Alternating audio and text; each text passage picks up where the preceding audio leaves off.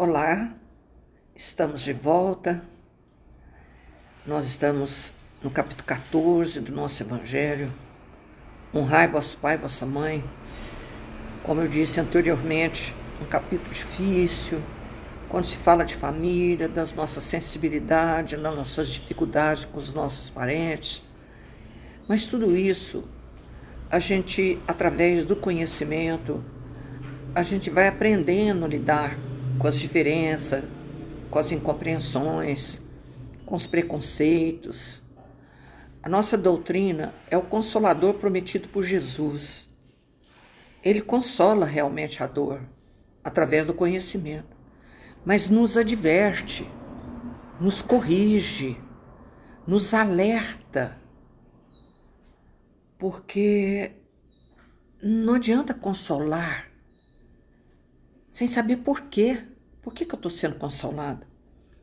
Porque a gente sabe que a problemática da dor, a consequência de vidas anteriores e tudo isso, mas através do consolo vem o esclarecimento e vem o alerta. Oi, acorda, você precisa de, de conhecer a si mesmo, de buscar a sua serenidade a sua tranquilidade, a sua paz interior. Como é que você quer que eu tenha paz interior com tanta gente morrendo na rua, com tanta gente. Oi, não é nada disso. Quando a gente perde a serenidade, perde a calma, perde a paciência, é porque a gente não é dono delas. É o outro que é. Se alguém te irritou e você perdeu a paciência, fala assim: não, eu perdi a paciência que o fulano fez isso. Fez... Aí ele, por acaso, é dono da nossa paciência, da nossa serenidade. É ele que é dono. Então, hoje, graças aos esclarecimentos da doutrina, e que você vai aprendendo através de, de livros sobre meditação, sobre a serenidade, em procurar a serenidade, um sentido na vida, é através dos estudos. É ler o Evangelho, saborear o Evangelho, interiorizar o Evangelho, viver o Evangelho. E essa, esse título, Honrai vosso pai e vossa mãe, como a gente viu no capítulo anterior, é complicado. Mas a gente vai através de desenvolver a compaixão, entendendo essas dificuldades. Cada um tem o que merece, nem mais nem menos, e através dos conhecimentos nós vamos aí entendendo e procurando praticar melhor, inclusive essa lição sublime de Jesus. E Jesus tem um título aqui agora nós não podemos pular, como eu brincava, vamos pular essa página? Não podemos. Quem é minha mãe e quem são meus irmãos? É a pergunta de Jesus. Mas vamos ver por que, que ele pergunta isso. E tendo chegado à casa, nela se reuniu uma grande multidão de povo que não podiam mesmo tocar seu alimento. Seus parentes, tendo sabido disso, vieram para se apoderarem dele, porque diziam que ele havia perdido o espírito. Os familiares dele não entendia a missão excelsa do Cristo. Ninguém entendia, nem a própria Maria, mãe de Jesus, entendia a missão excelsa dele. Mas mãe é mãe, é outro departamento. E quando ele fala em irmãos, o Haroldo já ensinou isso aqui diversas vezes, que naquela região, quem era primo chamava de irmão também. Ah, então Jesus teve outros irmãos? Ninguém tem essa resposta, porque os primos também eram chamados de irmãos. Entendeu? Então ele fala assim: eles, os familiares, pensavam que Jesus tinha perdido o espírito. Estava doido. Ele era um lunático, um, um homem às avessas. Que homem é esse? Né? Entrando, entretanto, sua mãe e seus irmãos tendo vindo e ficado do lado de fora, porque a casa estava cheia, e há de convir que as casinhas eram tudo pequenininha, né? Mandaram chamá-lo. Ora, o povo estava sentado ao seu redor. Olha a cena. Procura memorizar e passar para essa época, todo mundo acocorado ali em volta de Jesus. Estava todo mundo em volta. E aí eles chegam e disse: Vossa mãe, vossos irmãos estão lá fora vos chamando. Mas ele respondeu: Quem é minha mãe e quem são meus irmãos? E olhando aqueles que estavam sentados ao seu redor, eis, disse: Minha mãe e meus irmãos. Porque todo aquele que faz a vontade de Deus, este é meu irmão, minha irmã e minha mãe. Anotou Marcos e anotou Mateus. Então, presta atenção. E todas as vezes que parece uma cena que Jesus está no meio dela, ele aproveita para dar um ensinamento. Lembra daquela cena da luz da candeia? Que a mulher vem, ele estava na casa, de repente escurece e ele vem com a luz, a mulher vem com a luz e coloca na candeeira. E ele aproveita aquele momento para dizer: ninguém que acende uma luz coloca debaixo do alqueire ou debaixo da mesa, mas no velador. Lembra disso? Então Jesus aproveitava a cena do momento para ensinar. E aqui não é diferente. Então tá todo mundo ali, ó, sua mãe e seu, seus irmãos estão lá fora, tá te chamando. Aí ele aproveita e fala assim: quem é minha mãe? Quem são meus irmãos? Aí Kardec vai ensinar. Certas palavras parecem estranhas na boca de Jesus e contrastam com a sua bondade e sua inalterável benevolência para com todos. Os incrédulos não deixaram de fazer disso uma arma, dizendo que ele próprio se contradizia. Por isso que ele foi perseguido, gente. Jesus, até hoje, a gente não entende. Imagina naquela época. Um fato irrecusável é que a sua doutrina tem por base essencial, por pedra angular, a lei de amor e de caridade. Não podia, pois, destruir de um lado o que estabelecia de e o que estabelecia de outro, de onde é preciso tirar essa consequência rigorosa de que, se certas máximas estão em contradição com o princípio, é que essas palavras que se lhe atribui foram mal expressadas, mal compreendidas. Ou não são dele. Aí o que, a gente entende? Foi mal compreendida. Admire-se, com razão, ver nessa circunstância Jesus mostrar tanta indiferença para com seus parentes e, de alguma sorte, renegar a mãe. Isso é impossível, não é? A gente, a própria razão a gente não admite uma coisa dessa hoje. Por isso que a gente tem que estudar. Ao longo do tempo, como ele acabou de dizer assim, fez disso uma, uma arma terrível para lutar contra ele. Né? No que tange a seus irmãos, sabe-se que não tiveram jamais simpatia por ele, nem irmão nem primo. Espíritos pouco avançados não tinham compreendido a sua missão, sua conduta. A seus olhos era bizarra, era estranha. Que homem é esse, gente?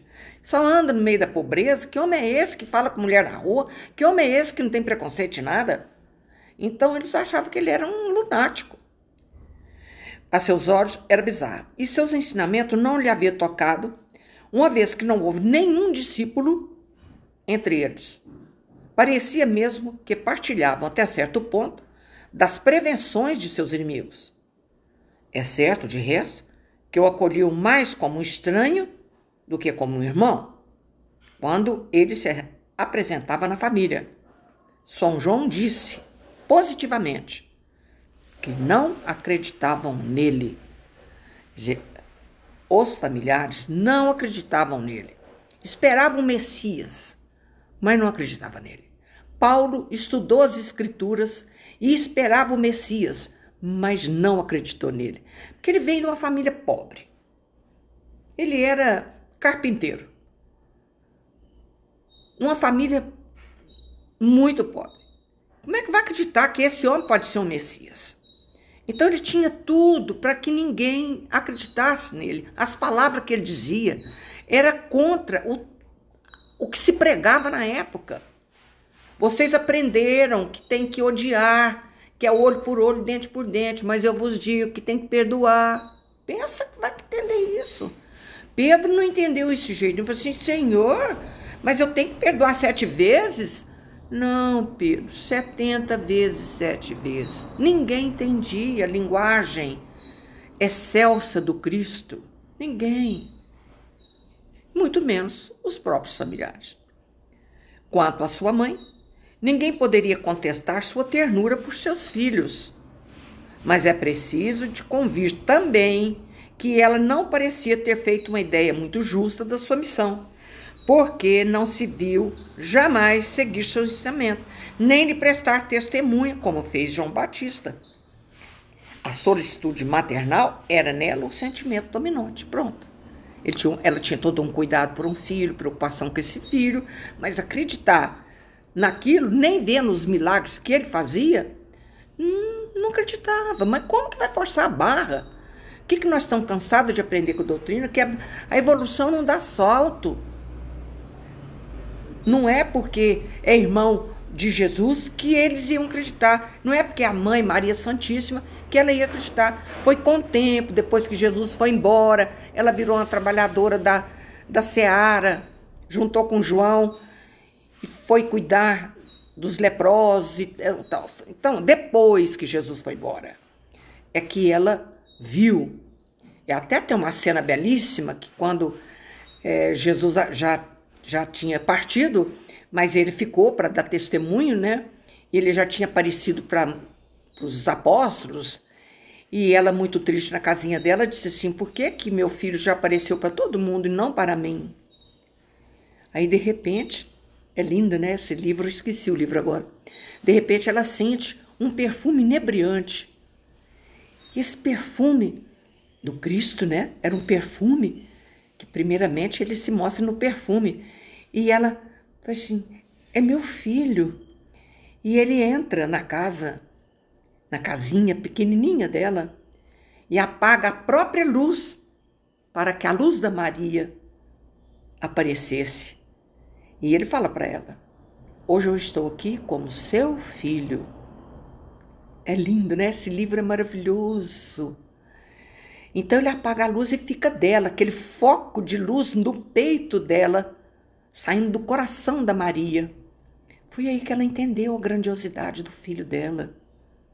Até então ela não havia entendido. Então hoje eu estou aqui como seu filho, mulher. Porque naquela época falava, falava assim, né? Mulher. Então ela viu a maravilha que estava de frente a ela.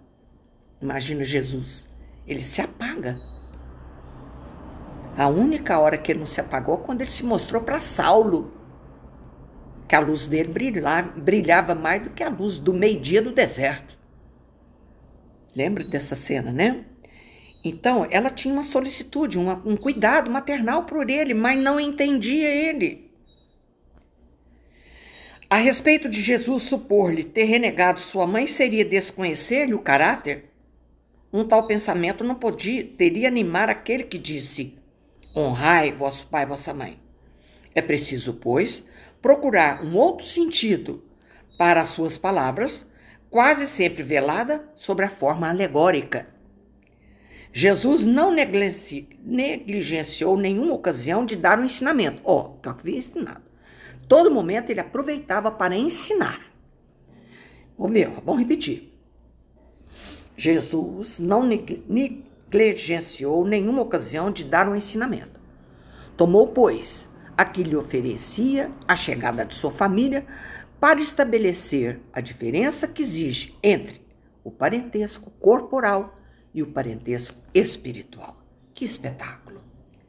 E é isso que está no item 8 que Kardec vai explicar para a gente agora.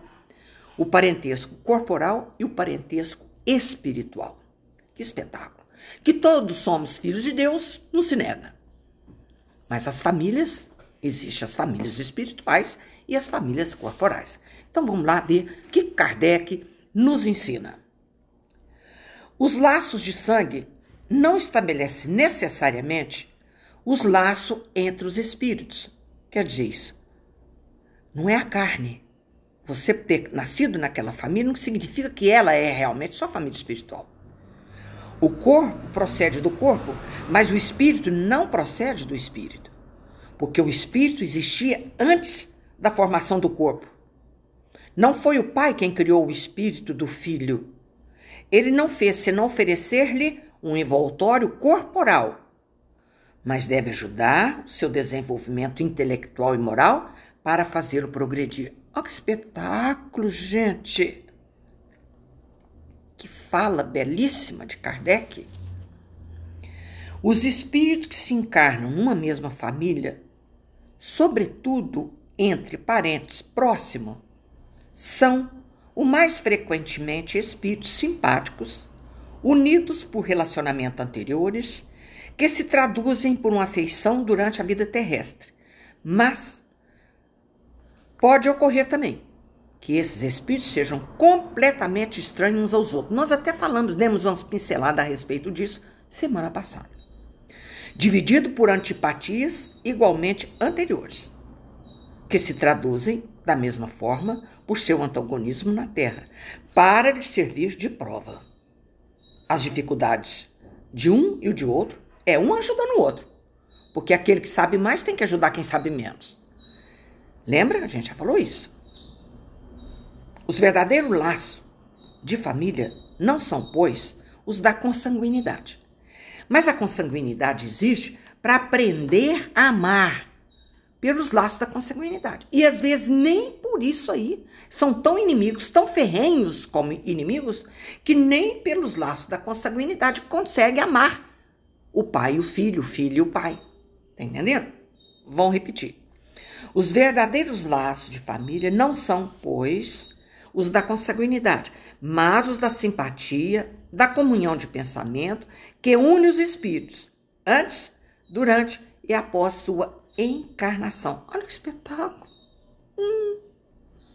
De onde se segue que dois seres, nascidos de pais diferentes, podem ser mais irmãos pelo espírito que se o fosse pelo sangue. A gente está cansado de ver isso. Amigos que são tão amigos e não tem nada a ver de parentesco nenhum. Porque eles já foram unidos pelos laços da simpatia, da comunhão de pensamento. Ele é músico, ele é médico, ele vibra no meu diapasão. Olha que show. Essa frase é de Emmanuel. Uma das provas mais difíceis no planeta é conviver com alguém que não vibra no seu diapasão. Você sabe o que é diapasão? Aquele instrumento de afinar instrumento. Violão, piano, violino. Conhece? Pititico. Então, quando não vibra no mesmo diapasão, é horrível. Não tem laço de simpatia, não tem laço de comunhão, não, não pensa igual. É, não é pensar igual, não, pelo amor de Deus, é nada disso. De onde se segue que dois seres nascidos de pais diferentes podem ser mais irmãos pelo espírito que se fosse pelo sangue podem se atrair, se procurar, dar-se bem juntos, enquanto que dois irmãos consanguíneos podem se repelir, como se vê todos os dias. Problema moral que só o Espiritismo pode resolver pela pluralidade das existências. Viveu junto a existência passada, mas foi um terror, um terror. O que, que vai acontecer? Tem um livro, qual que é agora, do, de André Luiz? Que por causa de herança de família, um irmão mata o outro. Então eles levaram mais de 300, 400 séculos para organizar isso aí, menino. Porque toda vez que eles se misturavam, dava atrito. Foi preciso passar muitos séculos para esses irmãos fazer as fases. Após duas espécies de família. As famílias pelos laços espirituais e as famílias pelos laços corporais. As primeiras, duráveis, se fortalece pela depuração, se perpetua no mundo dos espíritos. Lindo isso aqui, não é, gente? Através de diversas migrações da alma. A segunda, frágeis como a matéria, se extingue com o tempo e frequentemente se dissolvem moralmente desde a vida atual. Desaparece, acabou. A inimizade é tão grande, tão ruim o contato um com o outro que um vai para São Paulo, nunca mais vê aquele irmão e não quer saber mais. Acabou. Entendeu? Foi isso que Jesus quis fazer compreender, dizendo aos seus discípulos: Eis minha mãe e meus irmãos. Quer dizer, minha família, pelos laços do Espírito, que aquelas pessoas que estavam ali comungando com Jesus, entendendo o que, que Jesus estava falando, bebendo da sua boca aquelas lições mais maravilhosas, consoladoras. É isso aqui, vou ler de novo. E os irmãos, por acaso, achavam ele louco. Vamos ler outra vez, quer ver?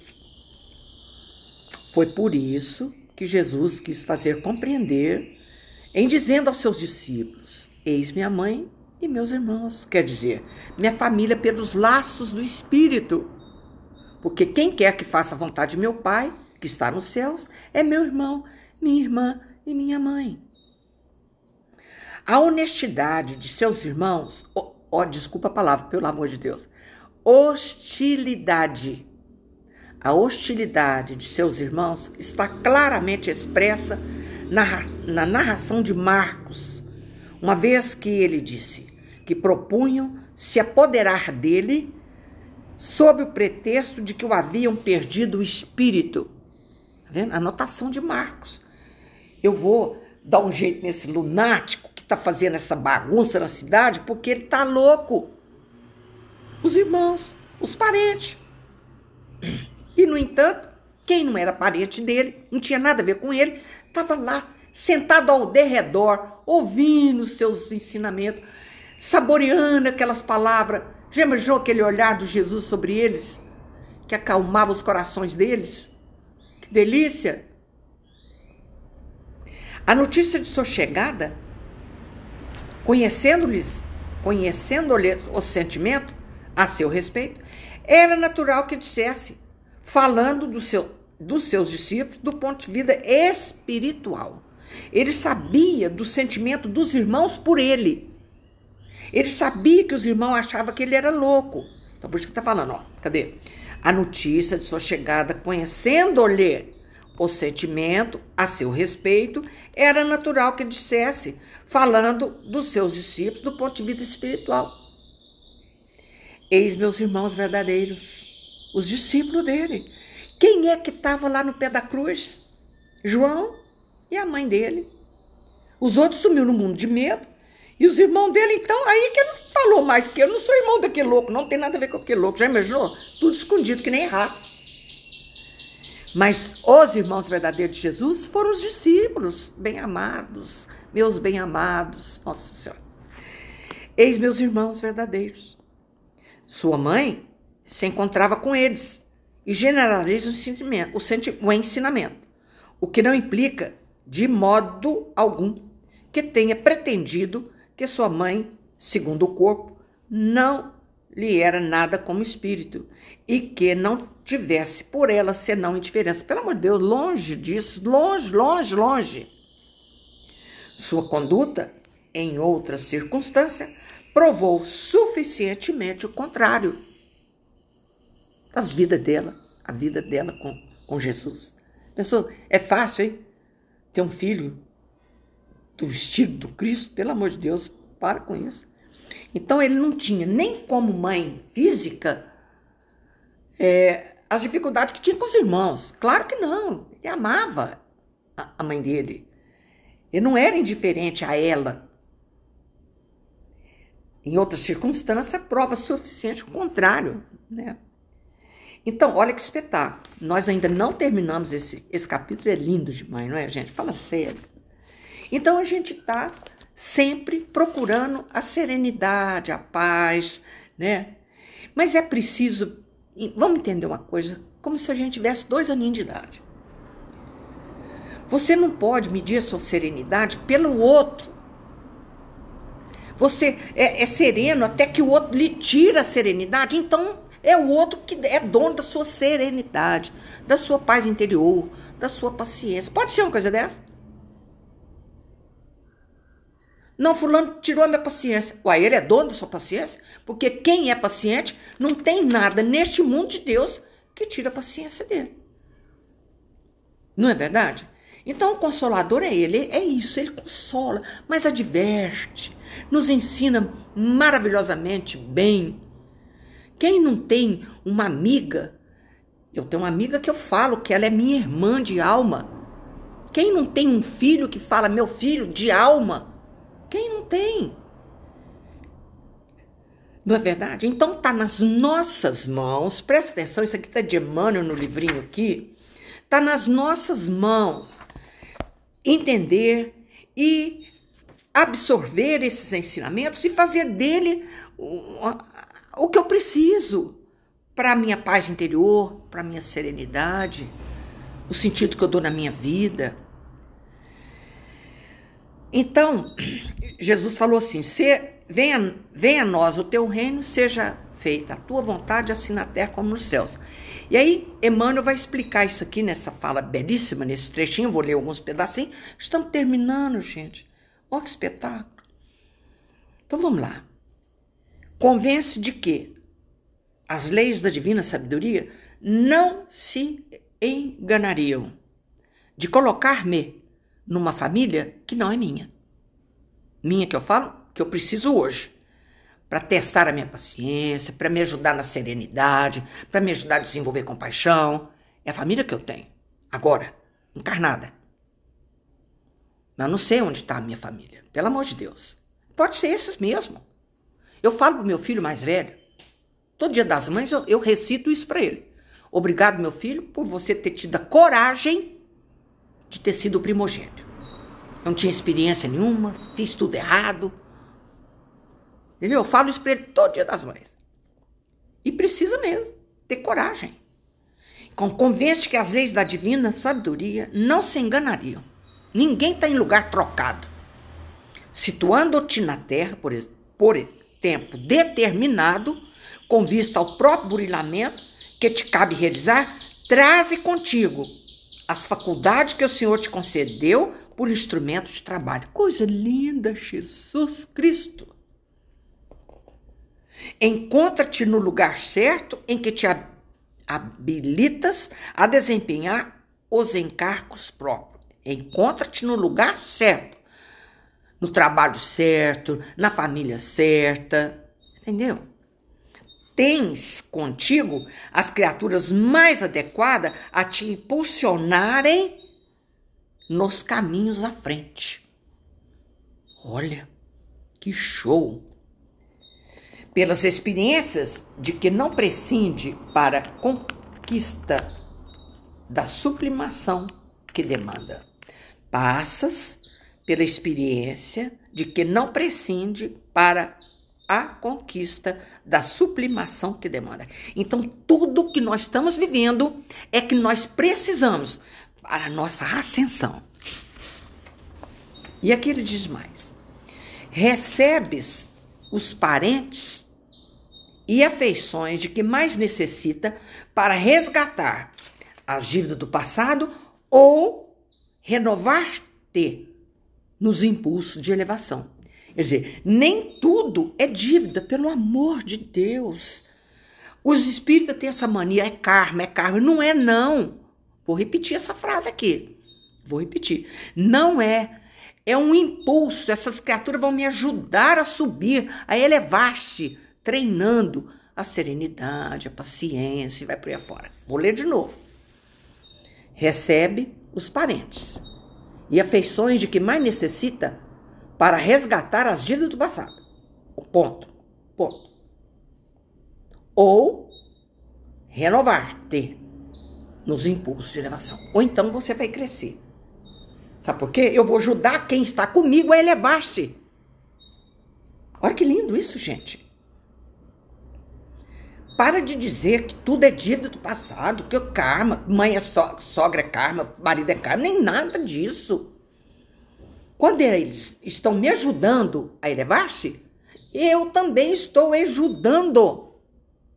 Renovar, renovar-te nos impulsos de elevação. Eu vou me renovar, eu vou mudar, eles vão me ajudar, ou eu vou ajudar o outro. Tá entendendo isso?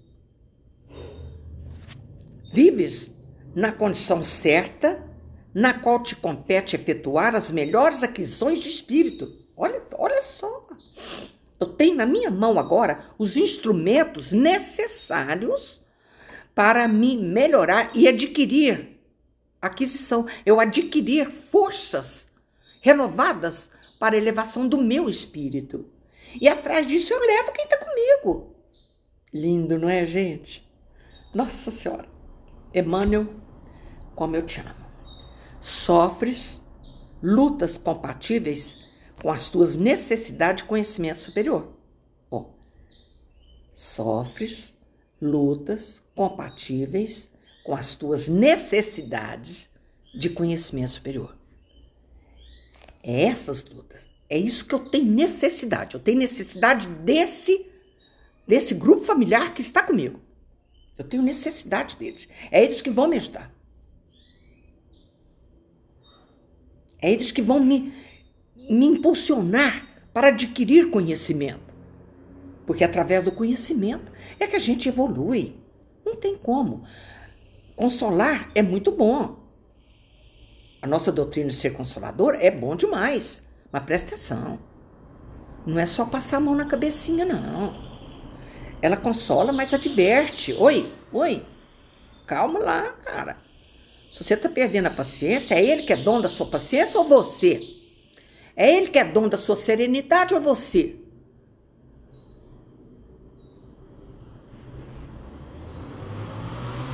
Tá entendendo? Varas acontecimentos dos quais não se te faz possível a desejada liberação, a fim de que adquiras autocontrole. Ai, meu Deus do céu. Eu preciso de ter autocontrole.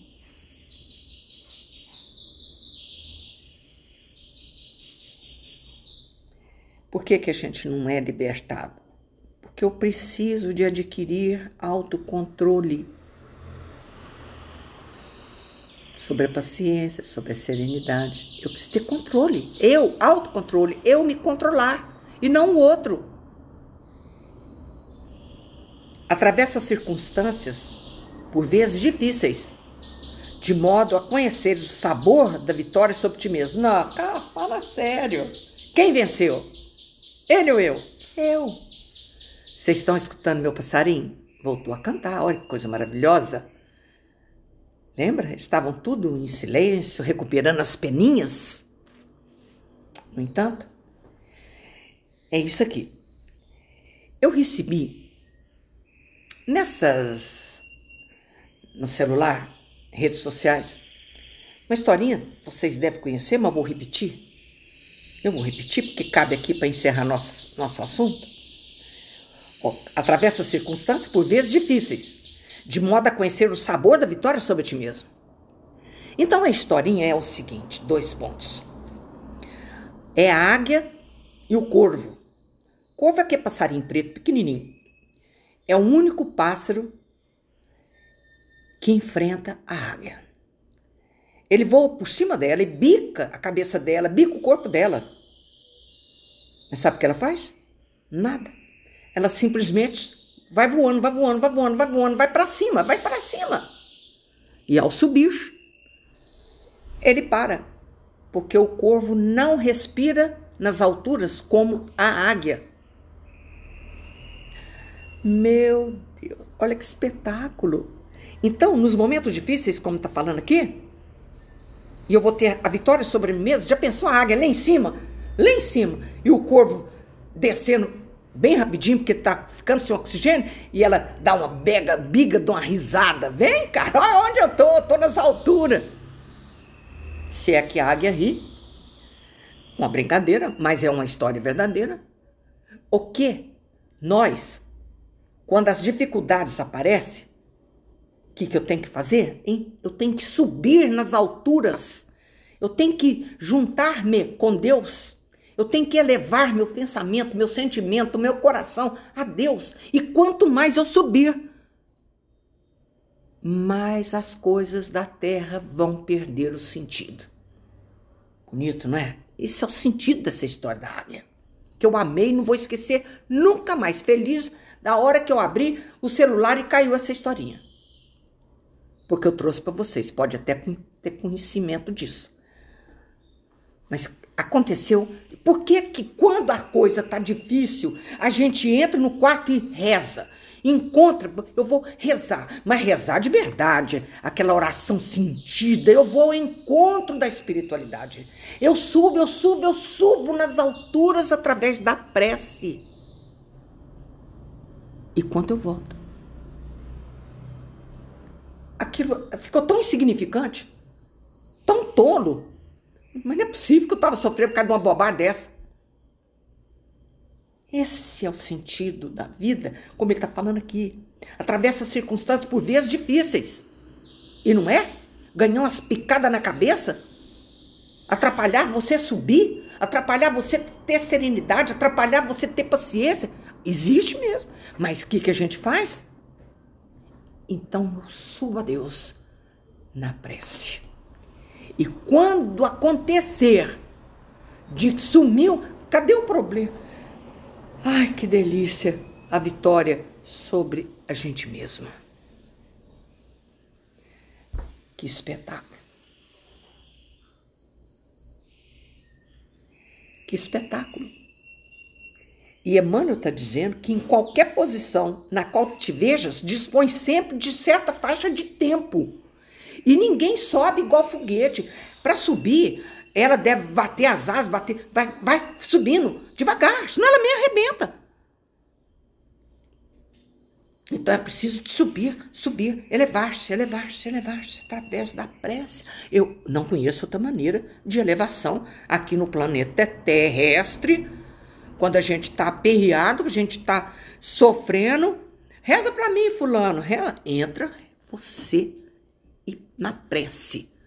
Busca o tempo no tempo e a gente vai vencer no tempo. Dispõe sempre de uma faixa de tempo a fim de fazer o bem aos outros, tanto queiras como julgue melhor, da maneira que te pareça mais justa e na extensão que deseja, para que, auxiliando os outros, receba dos outros mais amplo auxílio no instante oportuno. Que coisa mais bonita na vida! Segundo, é fácil observar estar na Terra de alma condicionada às leis de espaço e tempo, conforme o impositivo do autoaperfeiçoamento, em que todos nos achamos, no mundo físico ou fora dele, mas sempre com vasta possibilidades de exercer o bem e estendê-lo ao semelhante, porque melhorar-nos, elevar-nos, educar-nos e, sobretudo, servir são sempre medidas preciosas. Invariavelmente, em nossas próprias mãos. Está na minha mão. Desculpa, estou bebendo aguinha que me deu uma secura na garganta. Está nas nossas mãos. Tudo isso que foi falado, tudo isso que nós estamos estudando, está nas nossas mãos. Ou você deixa as coisas destruir a sua vida, ou você sobe como a águia e eleva-se no espaço através da prece, da oração. E Jesus falou: chame ele de Pai. Pai nosso, venha ao meu encontro. E nesse momento, nós já vamos terminando nós vamos encerrar nossos, nossos encontros com a prece, como sempre fazemos. Nos, no, e no encontro de Jesus através do pensamento. Pensamento não tem distância. Eu vou na lua com o pensamento. E através do pensamento, do sentimento renovado, nós vamos encontrar repouso nos braços de Jesus, nos braços de Maria Santíssima, através de uma singela prece. Para isso, Jesus querido, tenho certeza que você está com os braços abertos. Sabe aquela montanha esperando a águia, esperando nós chegarmos lá, para nos dar um abraço aconchegante, delicioso, de conforto. Envolva-nos, Jesus querido, no seu manto de amor e de luz. Que esse momento de luz nas nossas vidas fortaleça nossos corações. Você, Maria Santíssima, no seu manto azul de amor e de luz, envolva-nos a todos que estão agora ouvindo ou não ouvindo neste planeta cheio de dor e de dificuldades. Amo vocês onde quer que vocês estejam, com a certeza absoluta de que, agora, nesse exato momento, Jesus com aquele olhar maravilhoso. A gente não tem jeito de explicar o olhar de Jesus, mas é um olhar que aquieta nossas almas, que conforta nossos corações. Um refrigério do seu hálito a nos envolver nesse instante. Ave Maria, cheia de graças, Senhor é convosco. Bendita sois vós entre as mulheres, e bendito é o fruto do vosso ventre, Jesus. Santa Maria, Mãe de Jesus, rogar por nós, pecadores, agora e na hora de nossa morte. Amém. Obrigada, Jesus. Obrigada, amigos do espaço, que estão aqui conosco agora e eternamente. Assim seja. Amo vocês, onde quer que vocês estejam.